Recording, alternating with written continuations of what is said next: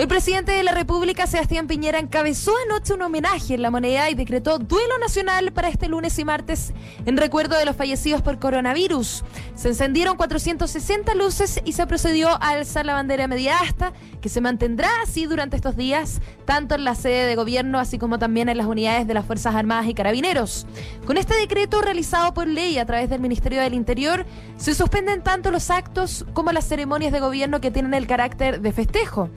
Recordemos que desde el 3 de marzo, día en que se descubrió el primer contagiado de COVID-19 en nuestro país, hasta la fecha se han registrado 1.623.363 casos totales y 36.016 muertes producto de la pandemia. Chile Vamos aumenta la presión para que el presidente Sebastián Piñera anuncie la extensión del ingreso familiar de emergencia antes de que inicie la tramitación de los proyectos que permiten a los cotizantes realizar un cuarto retiro en sus AFP.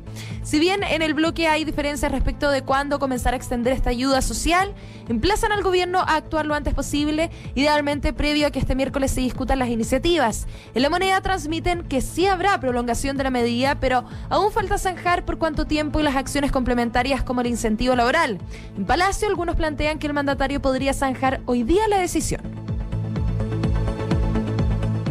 Es la advertencia más dura hasta ahora sobre la velocidad y la escala del calentamiento global. El grupo intergubernamental de expertos sobre el cambio climático de la ONU dio a conocer un histórico informe con la mayor alerta sobre el medio ambiente. La crisis climática se aceleró y el planeta se calentará 1,5 grados centígrados en 19 años. Los científicos estiman que sus consecuencias se verán a muy corto plazo si no se toman medidas urgentes.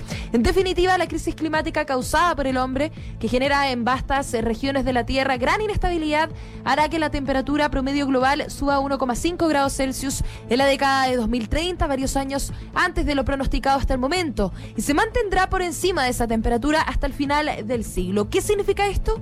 Que la tierra donde vivirán nuestros hijos y nietos en los próximos años sufrirá mayores sequías, eventos extremos con más frecuencia, alza de los niveles del mar con riesgo para ciudades costeras y graves efectos económicos para actividades como la agricultura y la ganadería.